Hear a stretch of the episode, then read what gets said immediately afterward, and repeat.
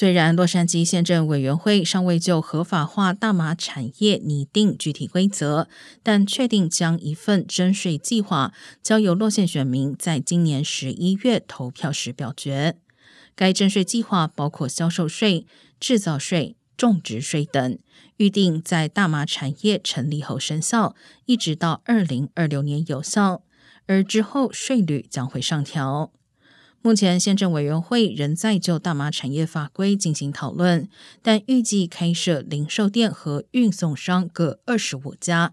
室内和室外种植场各十家，以及分销和质检实验室各十间，将平均分散在洛县五个行政委员选区内的未建市县属地中。